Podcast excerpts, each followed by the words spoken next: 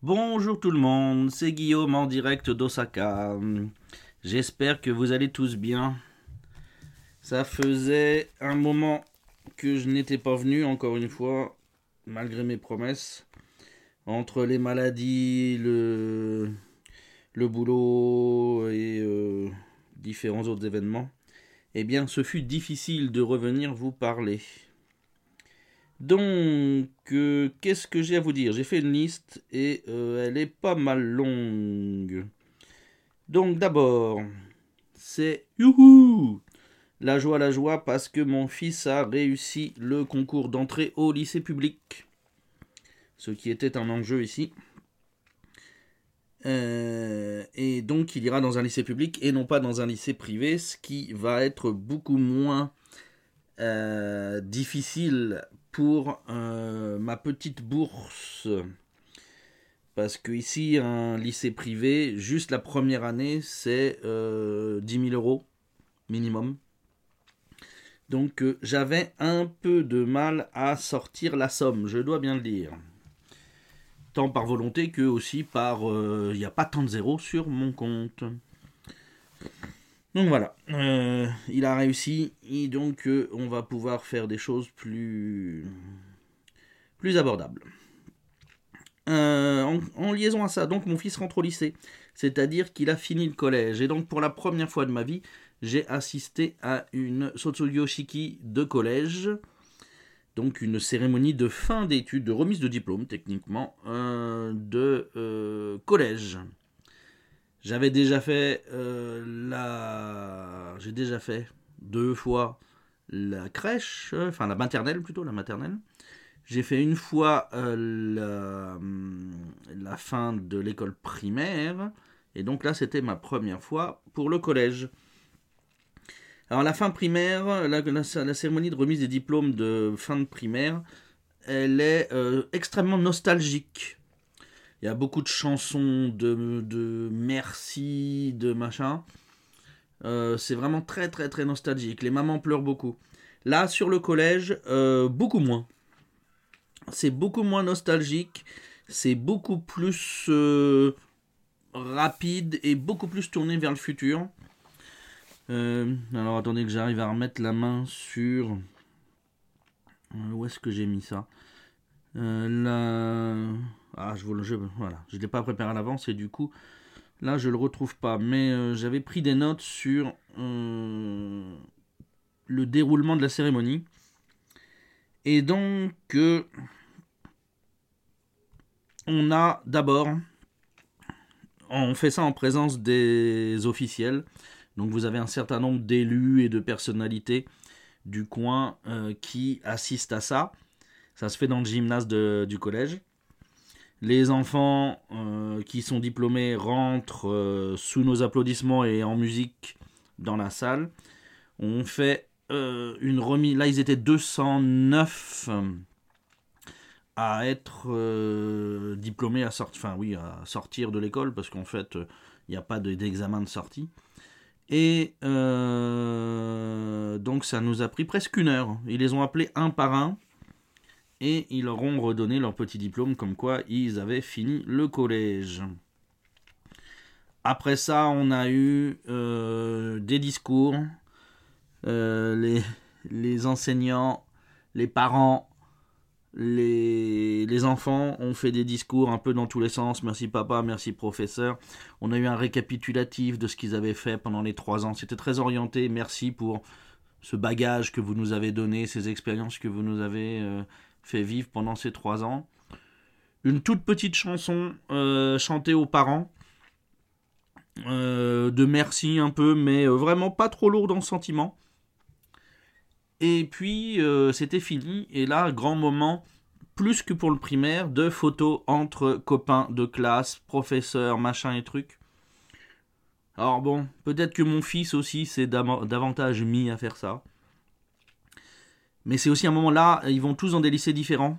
Euh, ils sont euh, autant du primaire au collège, on a, on a une conservation quand même de, de la promo. Autant là pour entrer au lycée, ça va vraiment se disperser sur toute la ville.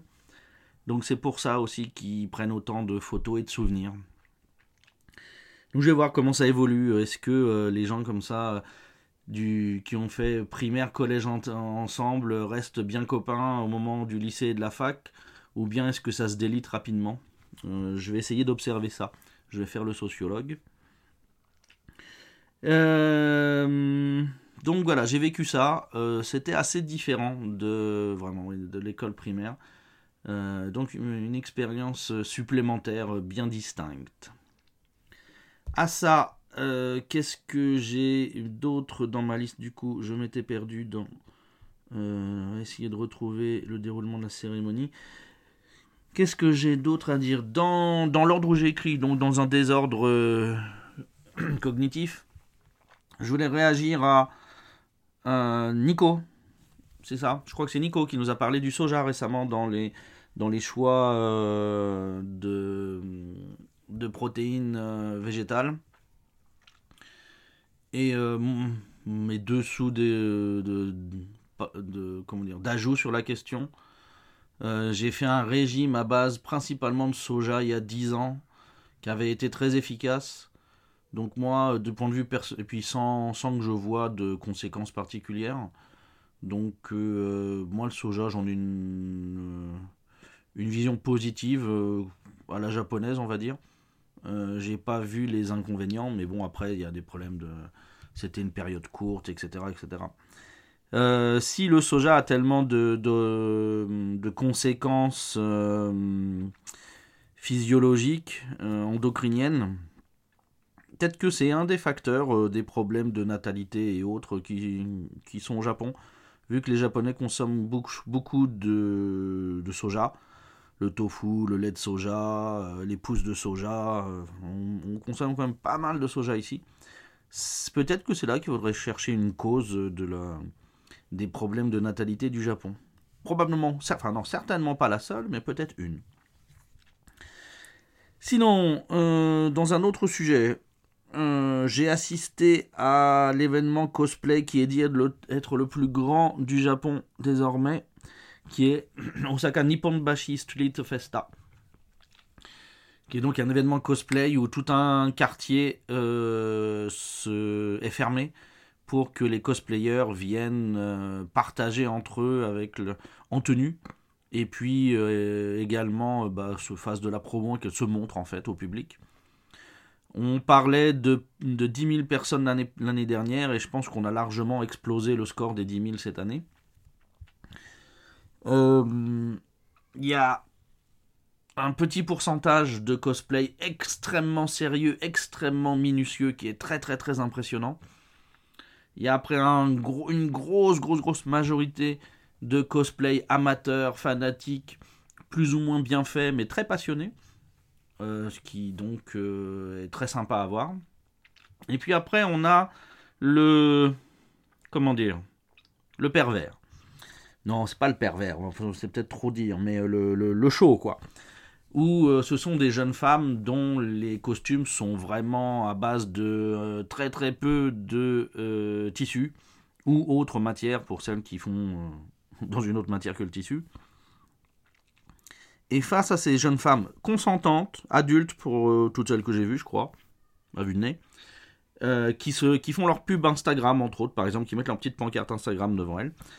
Euh, pour toutes ces filles qui se montrent comme ça, eh bien, il y a devant elles, constamment, pendant, toute la durée de l'événement qui dure 3-4 heures, des murs et des murs de photographes à base de vieux mecs, 40-50 ans, euh, pas bien finis, euh, qui prennent euh, des photos avec d'une des appareils photo hors de prix, avec des zooms complètement inadaptés à la situation et qui se focalisent surtout sur l'entrejambe de la jeune femme. Donc,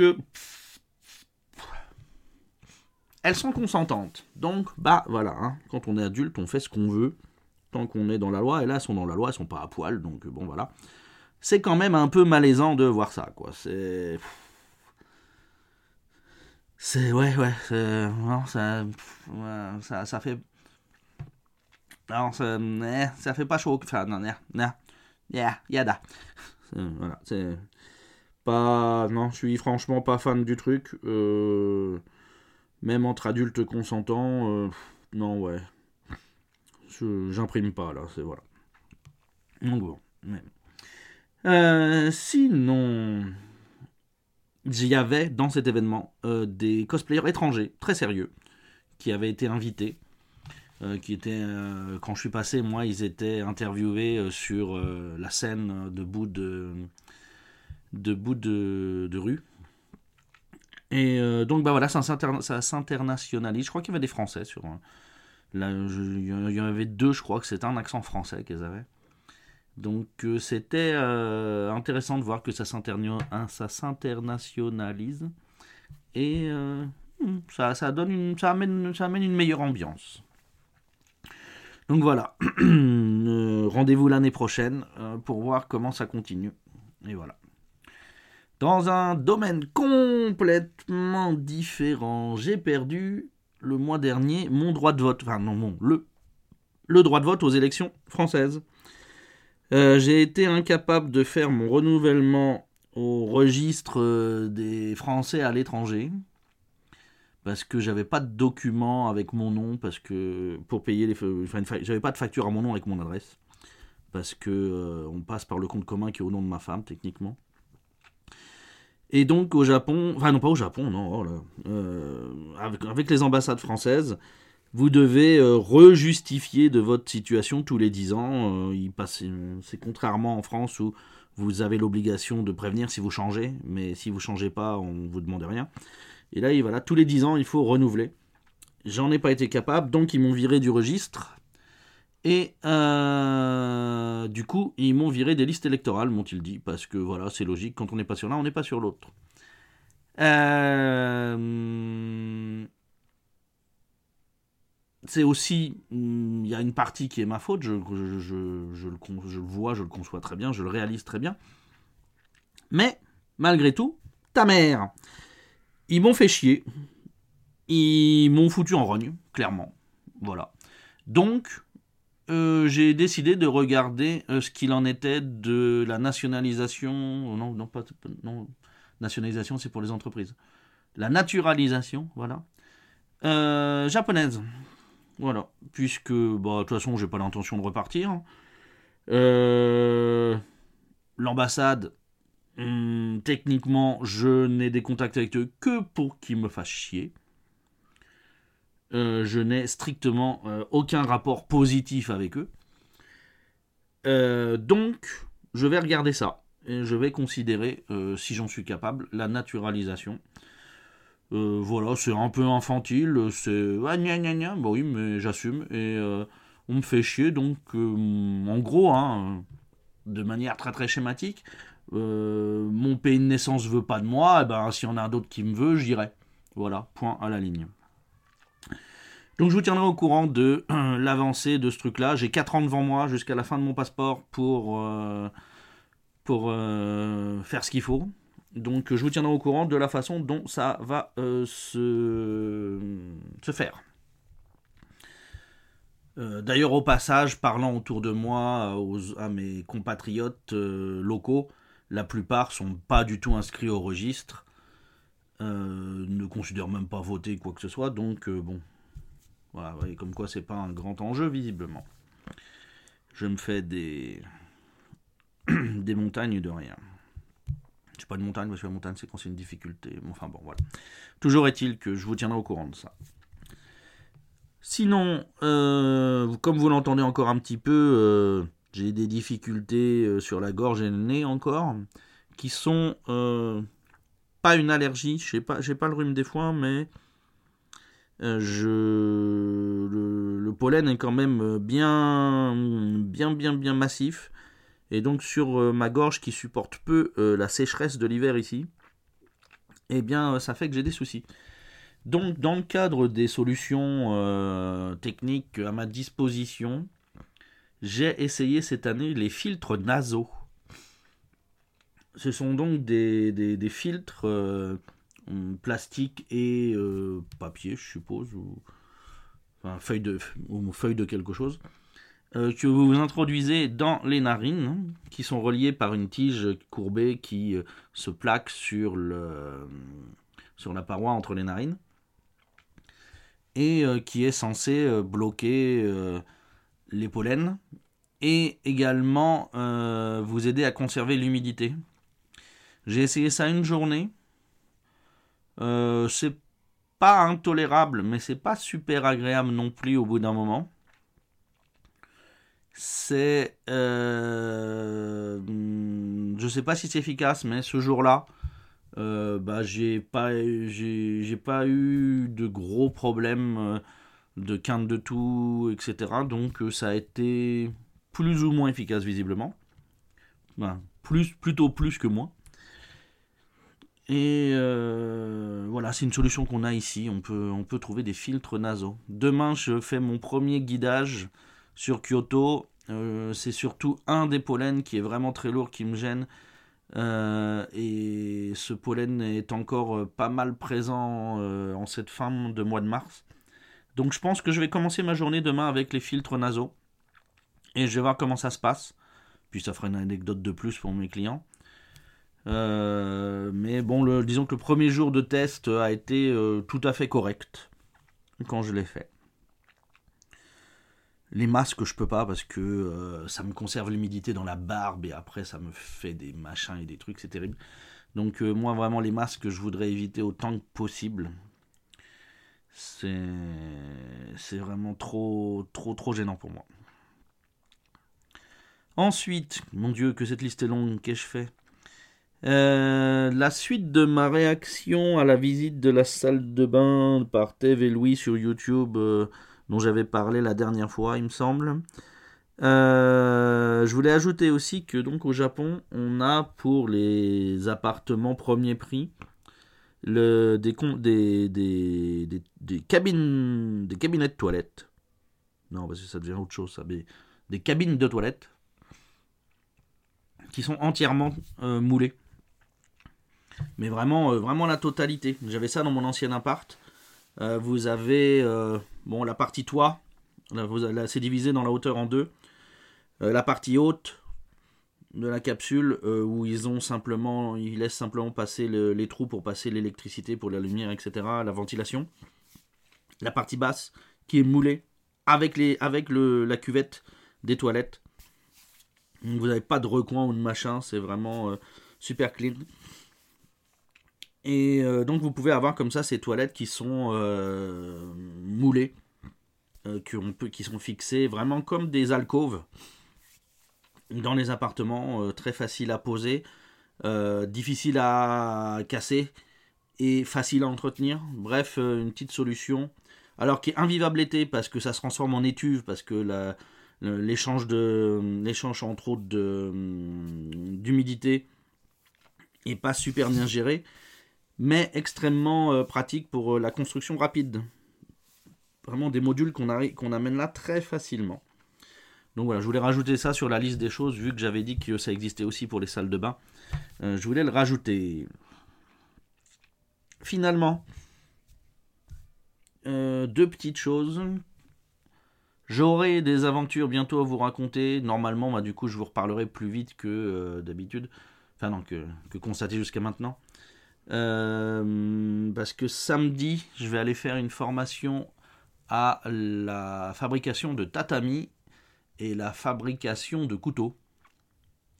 Je vais essayer, je vais faire un petit reportage. Déjà, c'est un atelier, je vais le faire. Je vais essayer de prendre beaucoup de photos.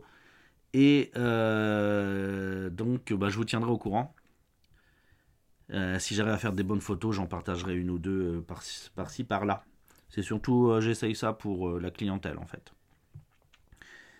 Et puis, euh, je voulais aussi, je sais plus pourquoi, mais je voulais dire un petit mot d'une tradition qui est partie de Kyoto et qui est un peu installée sur euh, l'ouest, euh, la partie mer du Japon, voilà, sur les sur la sur la, les villes de la côte de la mer du Japon, donc ouest et nord, si vous voulez. Euh, du, Japon, qui est une coutume qui est née donc à Kyoto, qui sont des personnages qu'on appelle, si je me souviens bien, les shoki, qui sont euh, installés sur les tuiles des, des, petites, petits toits ou des petites soupentes euh, du, premier, du rez-de-chaussée. Donc si au niveau du rez-de-chaussée, si vous avez le marquage de l'étage avec euh, un petit, une petite avancée, un petit toit en tuiles, vous avez souvent sur ces tuiles un personnage, une petite statue qui est placée, qui s'appelle un shoki. Et euh, c'est une tradition qui vient de Chine, c'est un personnage qui vient de Chine. Et euh, c'est une tradition qui a été euh, adoptée à Kyoto au 19e, suite à, ce qu'on pourrait appeler une levée de vieil homme. C'est face à un cas particulier. un médecin avait dit que la solution pour résoudre un problème, c'était de mettre ce petit euh, chasseur de démons sur les tuiles de la maison en face de la malade, et que ça résoudrait le problème. Ça aurait marché.